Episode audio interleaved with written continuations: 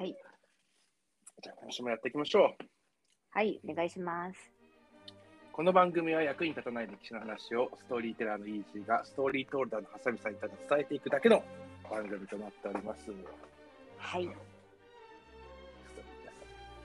はい。役歴。役歴で。はい。ちょっと前回がどうなってんだかちょっと気になる。前回はも。う、もうかなりしあの一応仕上がってます、もう。あ本この段階で。すごうんい。に二部？前回でもう2部できた？一部。いやもう、前回のでも一緒。すごい。はい、もう1時間以上の会社でございます。大変、編集って。そうなんだ。大したことして様。ないんだけど、全然大したことしてないから、あれなんだけど、音声だけだしさ。でも今までがなかったから、編集ってものが。この番組は。1分もかけてないから。アプリってすごいよね。うんすごいよね、今は。本当に。どうでした、先週？あ、面白かったよ。うん、あ、面白かった。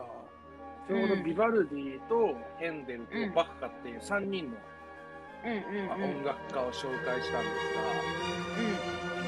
が、その3人だと、まさんはうんなんか誰が好きとかある？やっぱりバッハ？やっぱりバッハかな。うんでもなんかみんな知ってた。なんか名前知らないだけで。まあ、聞いたことはあるよね、音楽はね。うんうん。あった。でうん。も顔見たけどみんな。うんうん。顔はね、バッハしか知らなかった。あ、本当？うん。でも多分飾ってあるよね。あの、音楽室に音楽そう、ポートレートに撮ったらあるので、うん。うん。なん。かビバルディの似顔絵描いたん。だけど、知りたいな。何が書いてそう。そう。で、ビバルディもね、あの、すごく作曲家ではある。まあ、今回紹介してるのは、マジでもうレジェンドの人たちだから。言って。だってさ、ねうん、今、この、いろいろ音楽って人気になったりするじゃん。うん。あの人気になった曲とかあるじゃん。例えば今だったら。すげえわかんないけど。え、今人気今今人気の、例えばさ、今年だったら、なんか、うんアドとかさ、アドの出演とか流行ったりああ。うんうんうん。あるじゃん。であも、るね。うん。300年後も聴いてる音楽って何曲あるよって話じゃん。今、流れてる音楽で。100年後はね。ね。だからさ、そのぐらい、結局この人たちって300年ぐらい前に、もっと前かうんら。それでも聴かれてるわけだから。まあだからもう本当レジェンドね。全員うん。。そうですね。うん。そうですね。すごいね。そうなんですよ。ちょうどね、えっと、先週話したのは1600年代はいはい。なんですが、えー今週からはですね、1700年代に入っていきます。はい。え18世紀。イージーさん今日外？いや、なんかだよ。なんか今なんかバイクの音が鮮明に聞こえて そうる。もうそういうのもお届けしていくから。分かった。あと、ハサミさんはまだ知らないと思うけど、うえっと、今、先週3曲流し、3曲もっと流したかな ?4 曲流したのか、バッハ2曲流してるから。ん。あ、そうだね、4曲だよ。うん。なんだけど、えっと、うんバッハの話をしてるときは BGM はバッハの話がマジですごいね。はい。だからヘンデルの話と、はヘンデルの曲を流したときは、えうん裏ではヘンデルの音楽が流れてるところに僕らはヘンデルの話をしてるっていう感じだったんです。へえ、なんか高貴な番組になったことない。高貴な。はい。すごい。余すところなく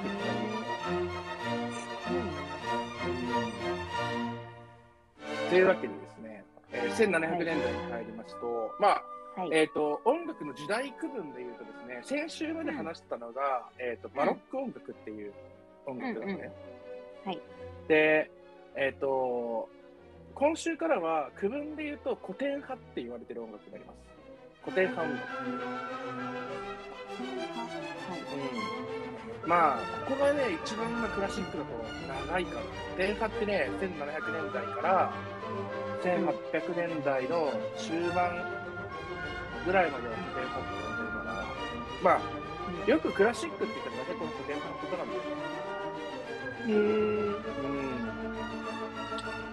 そしてですね、えっ、と、一番最初に取り上げてる人はですね、取り上げる人、1700年代に入ってから、まあ、この人はうん取り上げなきゃいけないなっていう人をですね、うんまず最初に取り上げるのは、えーブロフガング・アマデウス・モーツァルトっていう人なんですけども、ああ、来ると思った、なんか。モーツァルトは来ると思ったうん。うん。ーでもモーツァルトってさ、聞いたことあるけど、どのぐらいの年代の人かっていうのは意外と知らないでし知らないけど、なんかね、ょ。バッハの後くらいにな、なんとなく、あ、なんとな次くモモーツァルト、そう。で、多分もうしばらく後に、ベートーベンかなって私の、その、その3人しかいない。あ、なるほど。バッハ、モーツァルト、ベートーベンね。そうそうそうそう。あ、もう、大体その3人押さえとけば大丈夫だよ。うん、そうだよね。うん大体その3人押さえとけば。で、なんでその3人が大事かっていうのは、まあちょっとう、ん先週バッハの話をしたんだけど、うんうん。まあちょっと今回のね、クラシックの話で、なんでその3人がすごいのかっていうのをね、うんちょっとお話できたらなと思います。はいはいで、まあ、さっきから、まあ、例えば先週の3人とかも、まあ、レジェンドっていうのがあったんだけど、あのーまあ、今回のシーズン、全員レジェンドなんですうんうん。もう、あの、これから出てくる全員レジェンドなんだうん。けど、天才って言われたら、間違いなく思ったんですよ。その中で一番の天才だと思ったんですそうなんだ。うん。天才ってバッカ、バッカは、天才っていうよりは秀才って感じかな。うん。なんかね、神様からギフトをもらってる人は誰かって言ったらもううん。なんか、多分ものすごく、まあ、もちろんみんな才能あって、すごい努力をしたんだけど、多分バッハってたどり着けるんじゃないかなとは思う人はいると思うんだよね。あ、本当にそう。ほうほうでも、ねモーツァルトはうんたどり着ける世界にはいない人かなっていう感じです。住んでる世界が違うっていうか。う。へえ。うん。そうなんだ。もう、まあみんな言うと思う。あのね、天才は、うんまあクラシックでもなんでもいいけど、もう、うんクラシックの中で一番の天才の作曲家って誰ですかって言ったら、多分詳しい人はみんなモーツァルト。うん。へえ。うん。まあなんでかっていうと、もう、まあちょっとその話をね、少ししようと思うんだけど、その前にね、まあモーツァルトどんな人かっていうとですね、うん。うん。えーモーツァルトはオーストリアのザルツブルグっていうところに生まれるんですけど、はい。もともとこのザルツブルグの大司教のことで、まあ、宮廷音楽家として働いていた人なんですね。へえ。で、1781年、だからもう、あれから実は100年ぐらい経ったんだけど、マから。1781年に25歳の時にね、宮廷からとほう。で、あの、まあ、当時、音楽家っていうのは、ほぼ全員貴族とか宮廷のお抱えの人たちなの。うん。うん。なんだけど、この人はそのね、お抱えの宮廷から飛び出しちゃうつまりどういうことかっていうと、うんまあ、モーツァルトは史上初のですね、フリーランスの音楽家なんですよ。へえ。フリーランス音楽家です。ほうほうん、で、お父さんにね、めっちゃヨーロッパ中あちこち連れて行かれて、で、ここで弾けって言われて、命令されて、う。うん。まあ、その行く先々で、まあ、いろんな楽器を弾いて音楽を奏でて、行く先々で天才って言われたような人たちなんですけど、へえ。さ今さ、いろんな交響楽団とかがあるじゃん。交響楽団っていうのがあって、で、定期演奏会っていうものを企画やっててさ、チケットを事前に予約して、で、あの、チケットを買って聴きに行くっていうのは、これ一番最初に言ったのはモーツァルトなんですよ。へえ。自分でプログラムを組むっていうのをね、初めてやったのがモーツァルトでございます。え、それまでは？まあ、それまではだから、貴族とかが企画してるんだよ。教会とか貴族とかが。そう。そうそうそうはい。はいはいで、なんか、あの、バッカとかもそうだし、バッカとかもさ、その宮廷とかはうん、教会とかが企画して、そこでまあ弾かされてるって感じなんだけど、うん。あの、モーツァルトは自分で企画して、自分で演奏会っていうのをやって、っていうのを初めてやった人です。へえ。イージーさん、バッハの発音めっちゃいいよね。バッハ？なんか、多分、あの、ドイツ語だと、なんか、みたいな感じの音だと思うんだよね、きっと BACH だと思うから、うん、BACH なんだ、バッハ。バッハは確か。うん、で、あのーバッハがうん。作ったもの、まあ、いろんなものを作ったって言ったじゃん。うんうん。で、バッハが作ったものですごいのは何かっていうと、交響曲っていうのを作ったの、バッハって。原型を。ほで、原型をバッハがその交響曲とうんかソナタとかっていうのはバッハが作ったんだけど、う。うん。それを、まあちょっと今回飛ばしちゃって申し訳なかったハイドン先生って人がですね、まあ、それをまあ形作っていくんだよね。バッハが原型を作ったものをなんか整えていったのはハイドンっていうのを整えていくんだけど、当時のね、交交響曲って、どういう意味かっていう聞くじゃん、交響曲うんうんうんって。で、大体ね、第一楽章とか第四楽章とか、なん第何楽章っていうのがあるんだけど、交響曲の中って。うん。うん。で、大体の交響曲って第一楽章から第四楽章まであるんだけど、うん。当時はね、第一楽章から第四楽章まで通しでやる演奏するっていうもんじゃなかったんだよね。ほなんかね、第一楽章、第二楽章っていうのは、お客さんがこうさ、会場に入ってくるとう。うん。で、なんか BGM として奏でられてるその時に。あ、もう始まってるんだ。そうそう、もうお客さんが入ってる時にもうすでに音楽が鳴ってて、それが大体交響曲の第一楽章と第二楽章が流れてるんだけど、で、お客さんが埋まってくると、今度バイオリン協奏曲とか、オペラとか、まあ、ここが一番花形だな。で、最後に第四楽章っていうのをやって終わりっていう感じだったんだよ。ほで、交響曲ってシンフォニーっていう風に英語だと言うんだけどさ、う。どういう意味かっていうと、インストルメンタルの曲ですっていう意味なの。あ、歌ないよってこと？歌がないよってこと。音楽の主流ってオペラだから、うんこれは歌がない曲ですよっていう伝えるための言葉がシンフォニー交響曲ですっていうことなんだよね。うーん。うんなるほど。で、まあモーツァルトとかっていうのは、まあ、そういうのを自分で企画してこういう曲を流しますってやってるんだけど、うん。あのめちゃめちゃ天才だったから、そこそこ儲かってたんです、最初。あのフリーランスで。うんうん。で、あのただね、その時の時代が良くなかったんだけど、あの1781年にさ、宮廷から飛び出したっていうふうにさっき言ったの、25歳の時にね。で、この時ってどういう時代だったかっていうとさ、ちょうどですね、うん1789年にフランス革命があるんだよ。その8年後ね。19年。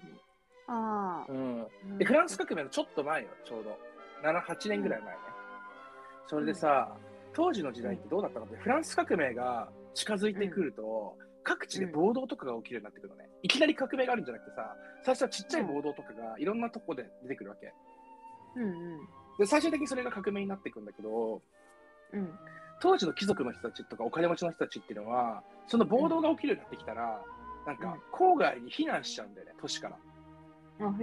都市にいたらうん暴動に巻き添え食らっちゃうと嫌だから、ちょちょっと地方にこう逃げ,、うん逃げ逃げてっちゃうの、貴族の人たちがね。うん。そしたからさ、モーツァルトってコンサート来てもお客さんが来なくなっちゃうんだよ。お客お客さんのお金持ちとか貴族いなくなっちゃうから。そう、そうだね。そうそうそう。大で、変じゃん。うん。そう、大変で、でもうお金稼げなくなっちゃって、うんでも宮廷にまた戻ろうと思うんだよね。雇ってもらおうと思って。うん。で、そしたらもう宮廷戻ったら、宮廷はもうさ、ほとんどお金がなくなっちゃったわけよ。フランス革命が近くなってるから。で、うん。でも戻ることもできなくて、最後は結構お金もなくて孤独な死を迎えちゃうんだけどさ、あ、そうなんだ。そう、モルトって30代で死んでるから、ええ、そうなんだ。そうそう、結構短いんだよ。短い命だったわけですよ。へえ。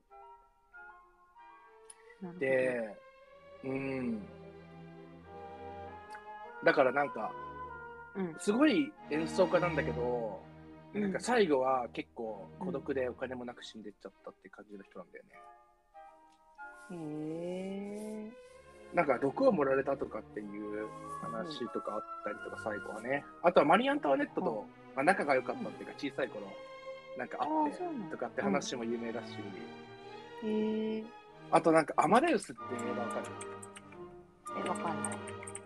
なんか映画があるんだよ、モーツァルトの。うん。なんか映画っていうか舞台かな。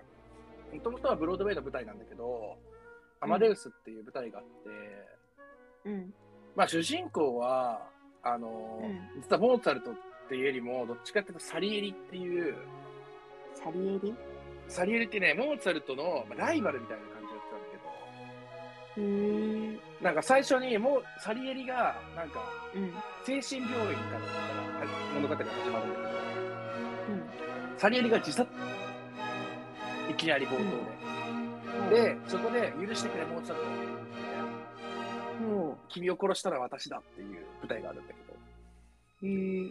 というのはそのモーツァルトがいかに天才かっていうのがサリエリにしかわからないわけよサリエリもすごい音楽の才能があるんだけど、ああ。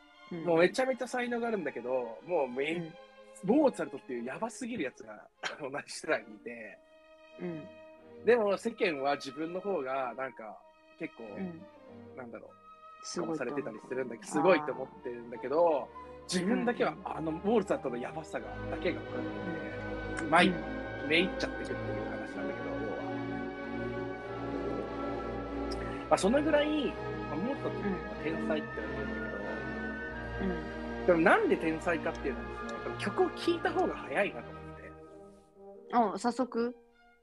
うん、さちょっと一曲流うん。そうかなと思って、うん。裏で流れてるのはじゃあ違う曲ってことね、今。うん、違う曲が流れてます。なるほど。トルコ行進曲でも流しましょうか。もうなんか聞いたことある。うん、聞いたことあるでしょ。モーツァルト。一番有名なのは多分トルコ行進曲なんだけど、うん。えっと、まあ、天才、何が天才かっていうのが分かりやすいのは、アイネ・クライネ・ナハトマジークって曲があるんですよ。知ってる？知らない。何？アイネ・クライネ・ナハトマジークって。あのね、えーと小さな夜の夢だったかな、なんかドイツ語かなんかで。なんか、うん、なんか、いまいち思い出せないけど、まあ、そういう曲があるので、一旦ですね、うん。アイネ・クライネ・ナハトマジークを聴いてですね、うんこの曲がいかに天才的かっていうのを、ちょっと皆さんに感じてみてうん。なるほど。何にい、何に着目して聞いたらいいの？一回聞いてみて。とりあえず聞くの？うんとりあえず聞いちゃって。わかったいいですはい。はい、了解です。じゃあ、アイネ・クライネ・ナハトマジー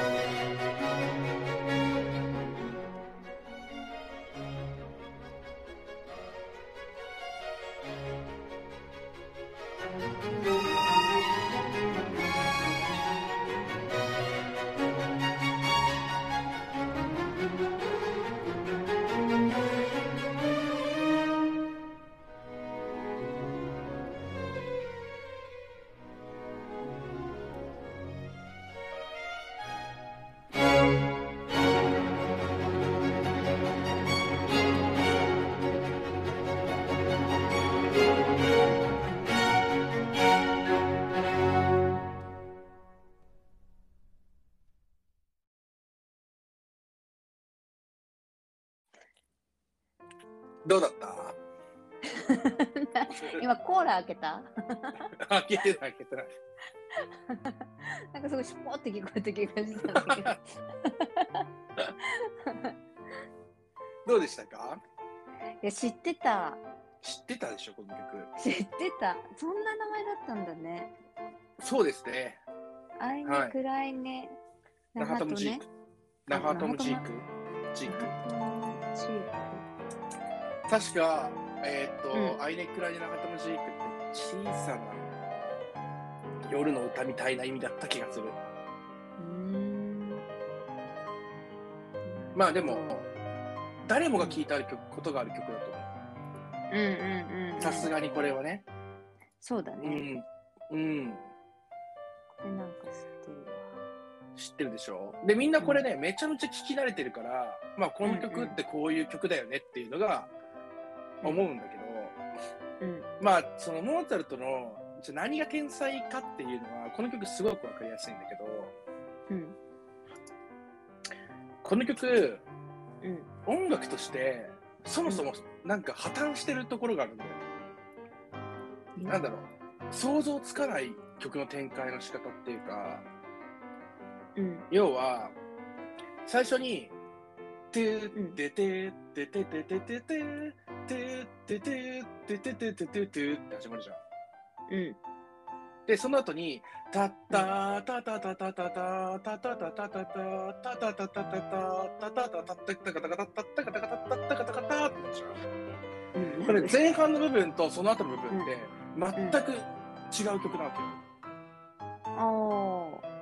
その最初のトゥートゥトゥトゥトゥトゥトゥトゥトゥトゥトゥトゥトゥトゥトゥトゥって言ったら音楽のそれまでの常識で言ったらタタタタタタタタタとかっていうのその旋律を使うんだよねまだ。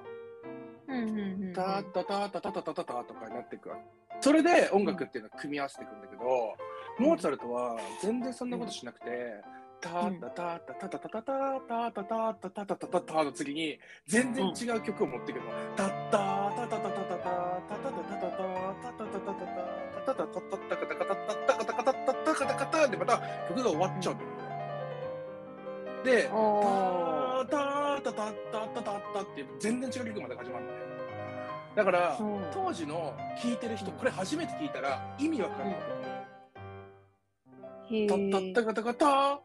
ブチで終わっちゃうから。で、タータータタタタタタタタタタタタタタってまた全然違う曲がさ、始まるわけじゃん。うん。で、音楽家ってさ、基本的に音楽ってそんな簡単に旋律を作れるわけじゃないわけよ。みんな楽器の前とかで苦悩しながら作っていくわけよ。うん。だからさ、作曲家としたらめちゃめちゃもったいない使い方なの。だって普通の人だったらこれ3曲作れるこれで。ああなるほどね。確かうん。に。それをさ、1曲にしちゃうの、それを。もったいなくない？うーん。うん。贅沢だね。贅沢でしょ。贅沢っていうか、まあなんか、全然違う曲を3つボンボンボンって並べて、そこに整合性はないんだけど、全体として音楽として成り立ってるっていうのが、なんか感覚で書いてるのすごく。うん。なんか理屈とかじゃないんだよ今でこそみんなこの曲聴いたことあるからこういうメロディーだよねっていうのは当たり前のように思って聞くけど、ううん。なんだろうこの当時の人たちからするともう意味がわからない感じだったと思う。ーん。う。で実はこの曲ってまあ、うん。ザルツブルクとかウィーンとかに行くと実はモーツァルトが書いたスコアっていうのが残ってるのよ。手書きの。楽譜楽譜ってこと？楽譜、うん、楽譜が。うんでそうするとねどういう感じで書いてるかって言ってねマジ殴り書きで書いたのね。うんおでこれってどういうことかっていうともうねメロディーが天から降ってきちゃって、手が間に合ってないって感じなのもへえうわーって書いてるの。だからもう神様からこう与えられちゃってるんだよね、降ってきすぎてもう困っちゃうみたいなだから出し惜しみとかもしてる余裕なんてないわけよ。どんどん入ってるし。もうメロディーが。うんで普通の人ってうん。もうそんなことできないから、もう苦悩しながら出てこない、出てこない、出てこないって言って、もうずっと楽器の前に座ってさ、うんでずっともうし苦悩しながらこう書いていくもんだから。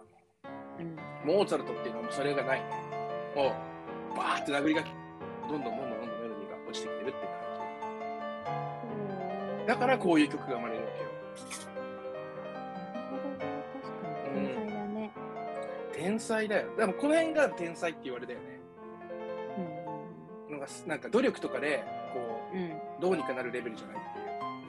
うん。っていうのがモーツァルトなわけですよ。なるほど。うん。ハサミさんの絵も描いてあっあの見た見た。た見た 見たちょっと出遅れちゃったと思ったんだけど。モーツァルトこんな感じでしょ。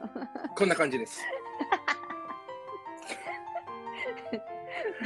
こんな感じですね 後でビバルディも送ってあげるね。ジバルディも準備してビバルディまだ白黒だから。ここのハサミさんの落書きはうなんか視聴者さんにプレゼントにしたいですね。聞いてる時に書いてる落書き、ダメだよ。これもうぐっちゃぐちゃだから漢漢字間違えまくってるし、ひらがなだし、古典派書けないんだから。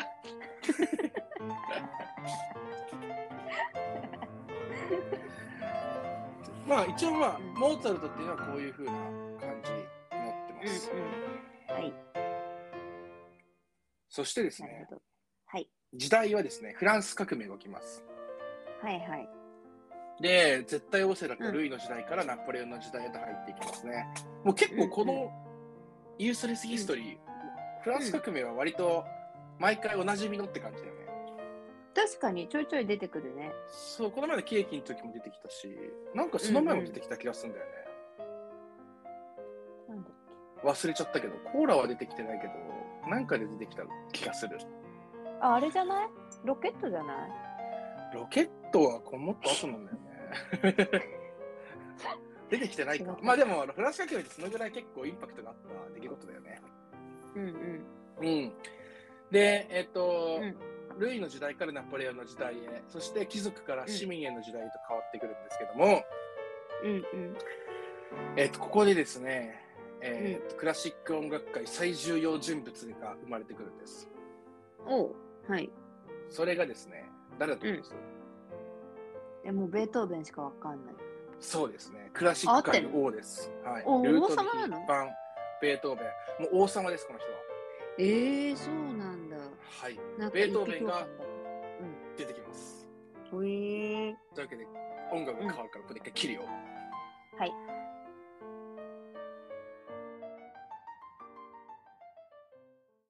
はい。はいなんか ビバルディの顔も ビバルディはやばいでしょ。やばいね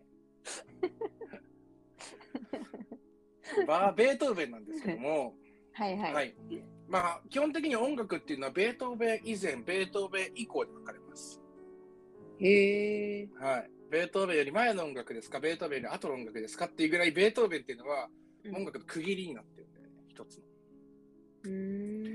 まあ、フランス革命っていうものが起こって政治っていうのが貴族から市民へのものになっていきましたね、うん。歴史的事実として。で音楽もまた貴族のものから市民のものへとなっていきます、ああ、なるほど。でなんかさハサミさんさ絵をずっと描いてくれてるからさうん、わかるかもしれないんだけどうん。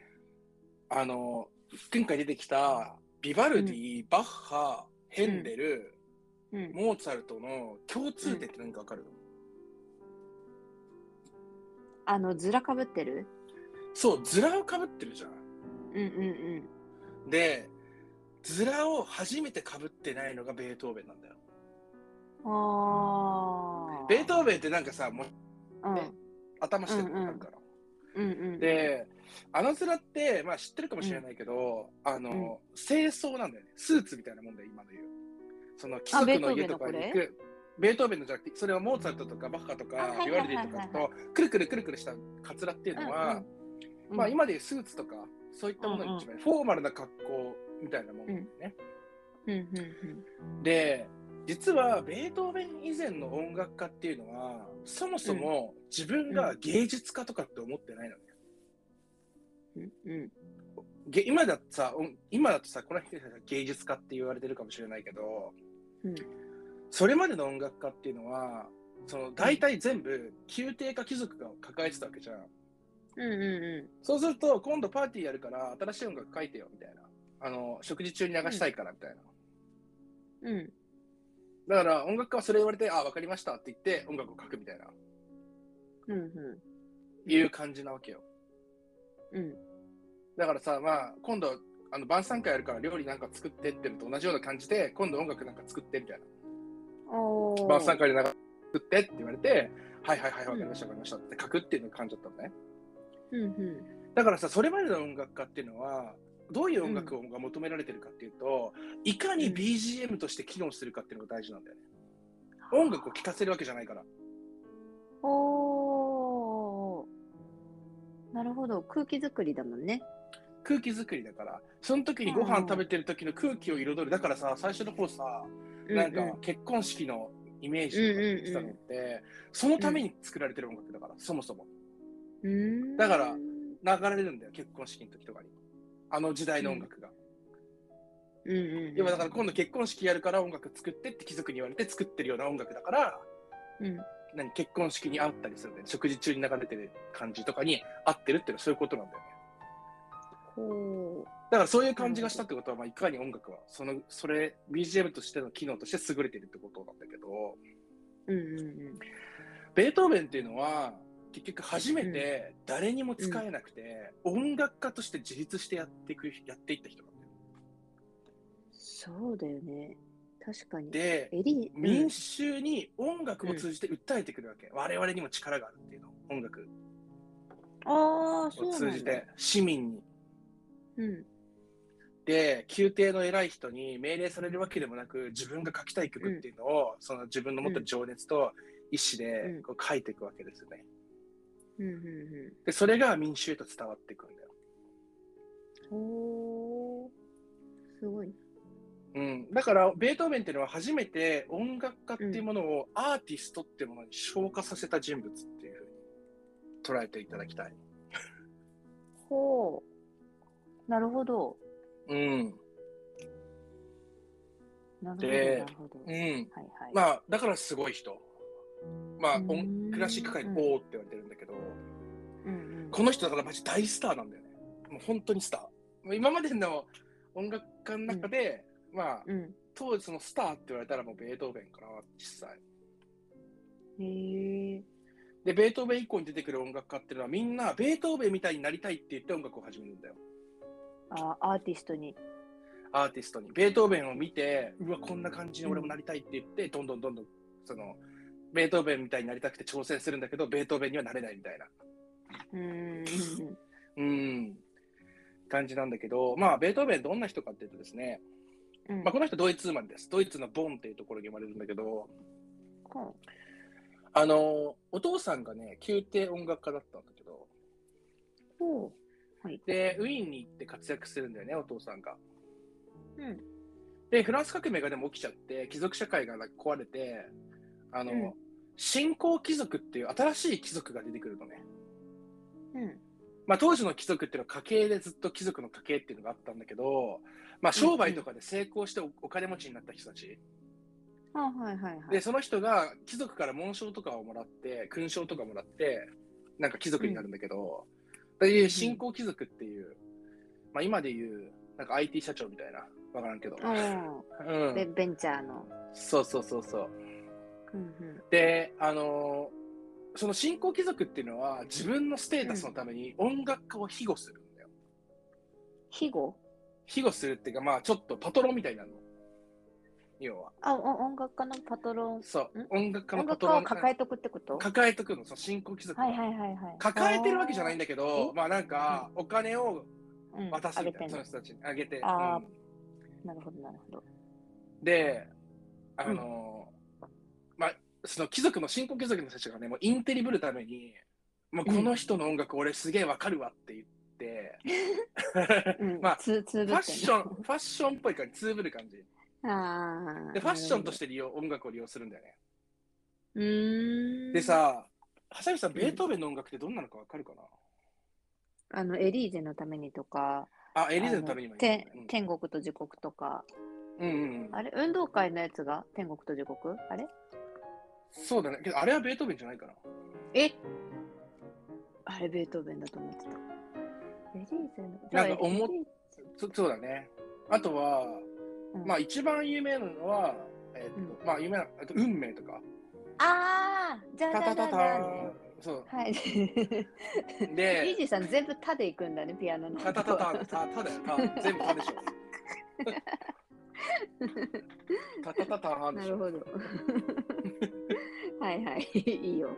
タで行こうじゃあ。タでいこ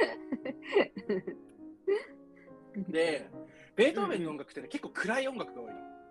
うんうんうん、そうね。暗くて重くて、うん結構難しい音楽が多いんだよね。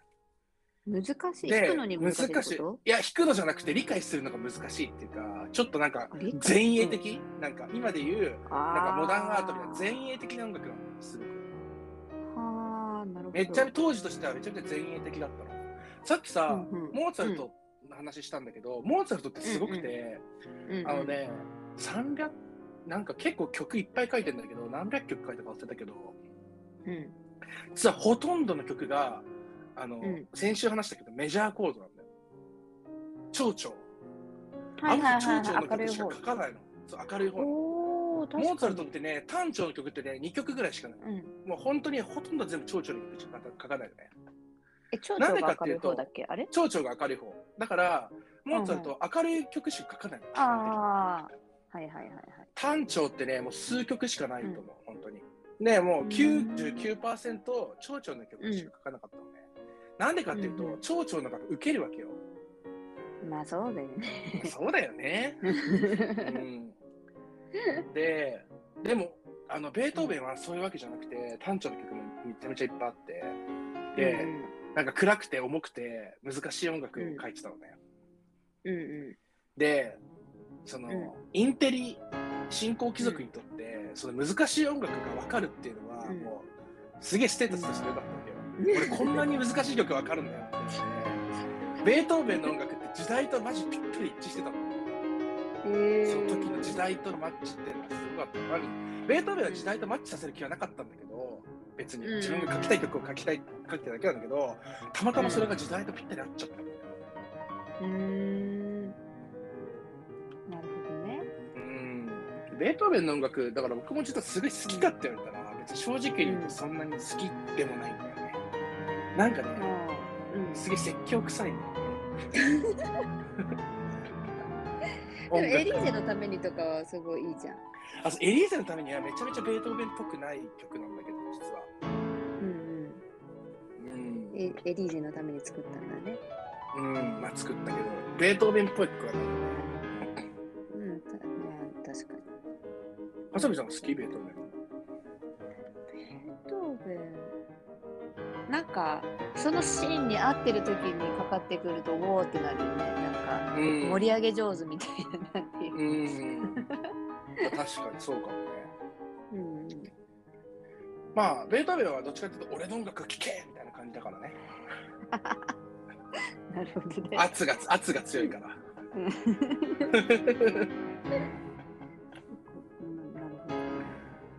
で、例えば、一番有名なのはやっぱ全部で9個ある交響曲なんだけど、まあ特にあの第5番の運命うん。は有名だよね。うんうん。まあ僕は第6番の田園っていうのが好きなん田だ園けど、うん、玉木交響曲第6君しか番。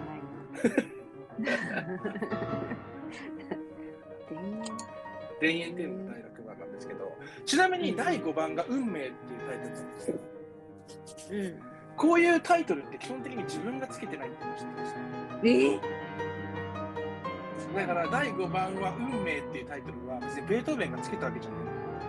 後から別の人が勝手に運命だと思って運命って言ってるんだよ。あ、そうなんだ。そえー、全然知らなかった。う。だからね、俺、運命っていう曲は多分運命について思って書いてないと思う。ああ、なるほど、俺はね、勝手にそう思ってる。うん。なんか、じゃじゃじゃじゃーんって、運命が、なんだろう、なんだ、誰かが確かそれはね、運命の壁を叩いた時の音みたいなのを表現して、そっから運命っていうふうに言われるようになったと思ったんだけど、うん、うん運命ではないかなって感じはする。え、イージーさん的には何だと思ういや、わかんない。でもやりたいよね、こういうゲーム。なんて言うんだっ 確かにちょっと面白いそう。あれなんだろう、じゃじゃじゃじゃんか。まあそう、この曲はでも本当にその音楽の理論に、を忠実に、その、うん、かたどっていくんだよね。ほうん。なんか、シシシミなんだけど、シシシミーから始まる、うん、でもそのシシシミーを、タタタタンを、ドレミでいくとね、ドレミでいくとシシシミーだよ。シシシミーなんだけど、最初にじゃじゃじゃじゃーんっていう時に、うん、いろんな楽器で奏でるんだけど、その中にねフルートが入ってるんだよ。あそうなんだ。うん。そうでね運命だったらフルートは多分使わないんじゃないかなと思ってるんだけど。なんで？なんかもっと衝撃的な感じは運命で、うん、そこになんかフルートみたいな優しい音入れるかなみたいな。えー、厳しいばっかが運命じゃないよ。いや、そうだけど、このタタタタンはなんか厳しい、まあ、うめえかーって、なんか微妙やなと思いながら聞いてんだけどね。何の疑問も持ったことなかった。でもなんかそのし、この最初に、デートではこのタタタタンっていうので曲を書こうって言って、曲書いちゃうこの4つの音だけで、タタタタンの。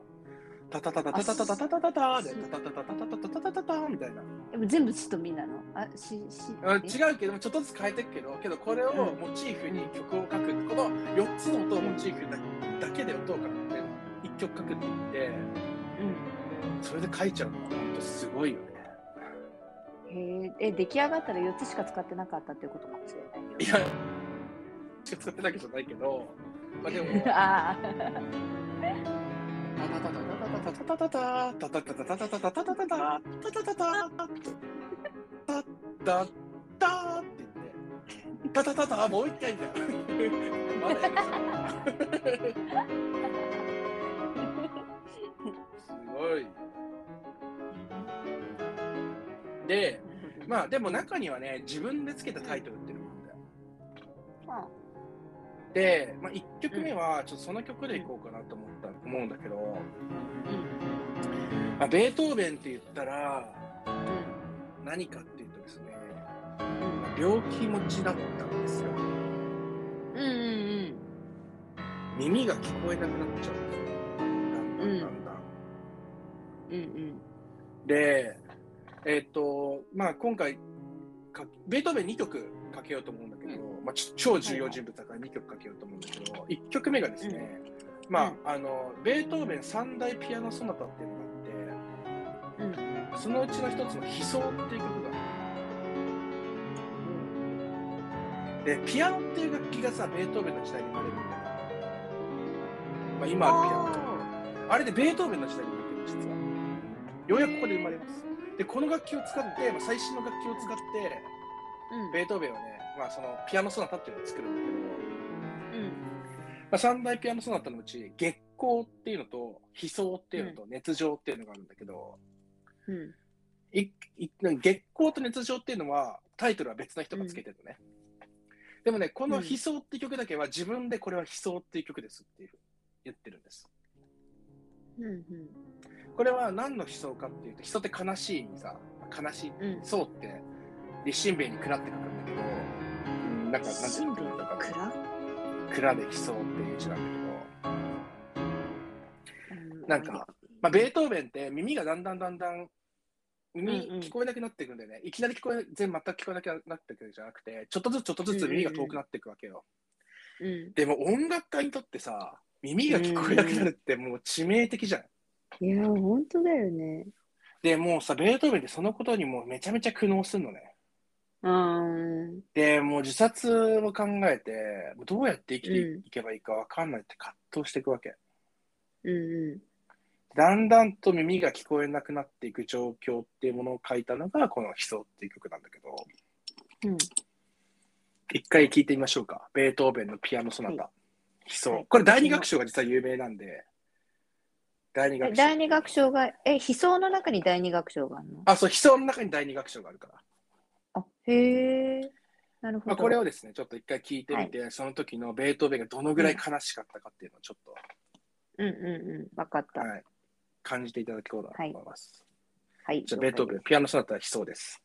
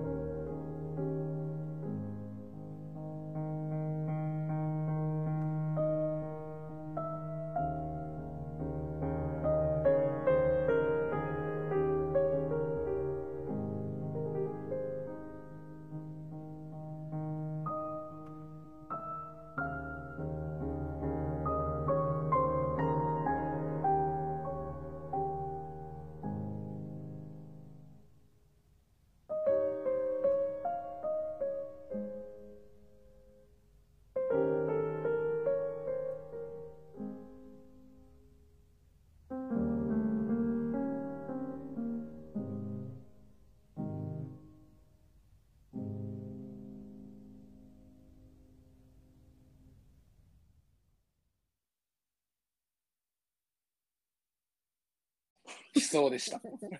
そうでした。はい、アンカーにそろそろ慣れたいところですね。この録音がいまだにシー録音6なくてもまだ戸惑ってるわけですか。すいません。うっかりうっかり。失礼します。はい、悲壮ですね。悲壮です。はい。まあこれピアノソナタって、ソナタっていうのがあるんだけどさ、うん、そもそも形式としてね。うんうん、で、ソナタって大体第一楽章、第二楽章、第三楽章ってあるんだけど、うん。まあソナタ形式って。楽章ってさ、音楽の楽にさ、うん、合唱の章、うん、合唱の章ってどういう字？合唱の章って。口にひ、ひ、ひのやつ。あ、そう、口にひ、ひのやつではない。あ、違う。なんだ？あの、立つに、早い。第1章、第2章、はいはいはいはい。上が上が縦で。で下が速い。ああそれか。小だから。第何なるほどね、うん、歌ってたっけなとか思いながらさ今漢字書いてるんでそう。で、その手形式って第一楽章、第二楽章、第三楽章ってあったりするんだけど、で、今回のピアノソナタの悲壮っていうのは流したのは第二楽章なのね。まあ一番有名なのが第二楽章なんだけど。うんうん、で、ちょっと今回、ちょっと録音の方法はちょっと特殊だからあれなんだけど、あの来週、もともとベートーベンって、あの一周で終わらせようと思ってたんだけど、今週でね。ちょっとベートーベン、ちょっとマジ長くなっちゃうんで、で来週までベートーベンの話をしようっていう、急遽ちょっと変更になったから、来週の頭はちょっと悲壮どうだったって話、もう一回することになるんだけど、われ、我々は。わかりました。うん。で、その時に話さなかったから、ちょっと今回話そうかなと思ったのが、うん、その、まあ、この曲って第一楽章って実はもっともっと暗い、うん、もうなんか絶望の淵みたいな、うん、ところにベートーベンがいる時に作ってあって第一楽章ってもうその一番やばい時の音なのね、う。ん、でも第二楽章ってそれよりも若干立ち直ってるんだよね。あふちょっと吹っ切れたみたいな。ちょっと吹っ切れた。なんかその絶望の先にあるなんか希望みたいなのがちょっと見えてきてるんだよね、うん、ああなるほどなるほど、うん、そう。だからなんか、うん、うん、ちょっと最後明るく終わるっていうのが多分この大学賞が人気なところなんじゃないかなと思う。そのまあ、ちょっと明るく、まあ、ちょっとだけどね。あうん。だからさっき聞いてもらったから分かるかもしれないけど、うん、その一番最初の時の、うん音と最後の時って若干変わってるんだよね。はあ、その主戦は変わってないんだけど、メロディーは、うん、あの変わってなくて、たーたーたーたーたーたーたーは変わってないけど、うん、伴奏の方が、最初、あの、うん、なんか口でどっち説明するんだろう。伴奏なんだっけなんか、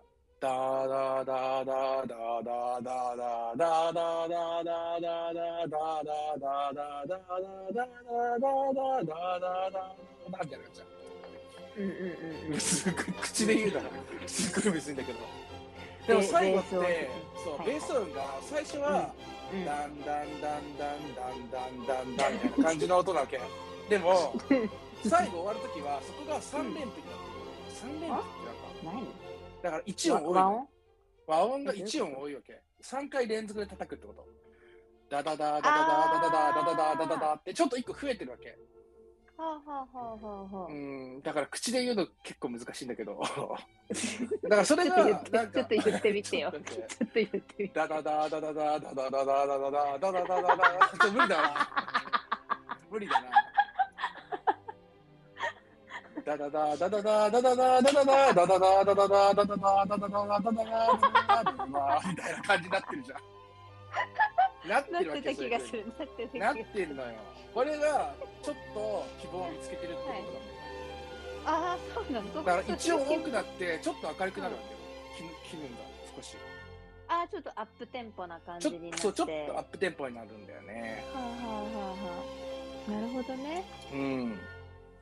へえ。そうだからそこがまあこの悲壮の、うん多分うん最後ちょっとベートーベンがうん。まあもう自殺しかけてやばかったところにちょっと希望を持って生きれるようになったっていうのがまあこの曲に描かれてるっていうことだよね。なるほど。うーん。あちょっとね、今週はうんかなり長くなるんで、ベートーベンは、ちょっと来週も、来週1週間もベートーベンの話しかしないから。いいと思う。いいと思うよ。は春を迎えるんでしょ、音楽で。いや、音楽で春迎えるかなだって、待って、これ第何週だ？えっと、最初バッハとかヘンデルとかの話をして、うんうん。で、あーで2回目がモーツァルト、モーツァルトで今か。だから、まだ2回か。だから、2回。じゃあその後にだって、まあ、あの人たちがいるからさ。まあ、どんどんいるから、まだ。うん。まあ、でも第、今2週だから、そうベートーベンまでで第3週でしょ、そうです、あ、まあ8週ぐらいかな？8週ぐらいにしよう。うんなるほど。いいよ。そう。で、僕がね、まだ好きな音楽のゾーンには入ってないんだよね、しかも。僕がクラシックが好きなのは、もうちょっと後の年代なんだよ。ベートーベンが終わった後だから、うん。うんまあ、ここまでが前奏かなって感じ。了解です。というわけでですね、はい。はい。まあ、今週はこの辺でエンディングもさっきの悲壮かけたんで、うん。エンディングもなしでエンディングはい、なしで。嘘、Z スリムないの。ないです、今週は。わかりました。で来週はまたベートーベンの話で、うんはい。はーい。来週ぶち抜きしますんで。わかりました。はい。なんでね、来週、第3週はですね、ごめん、ちょっと言ってなかったんだけど、あのオープニングもなくて、いきなり喋り始めますかあ、ら。だなんか、あの2の、2の1って感じだね、これが。で、来週2の2。はいはいはい。もういきなりね。はい、うんはい、了だからまあ今週後編、前編で来週後編になりますす。うん。はい。はい。わかりましたありがとうございました。はい、ありがとうございます。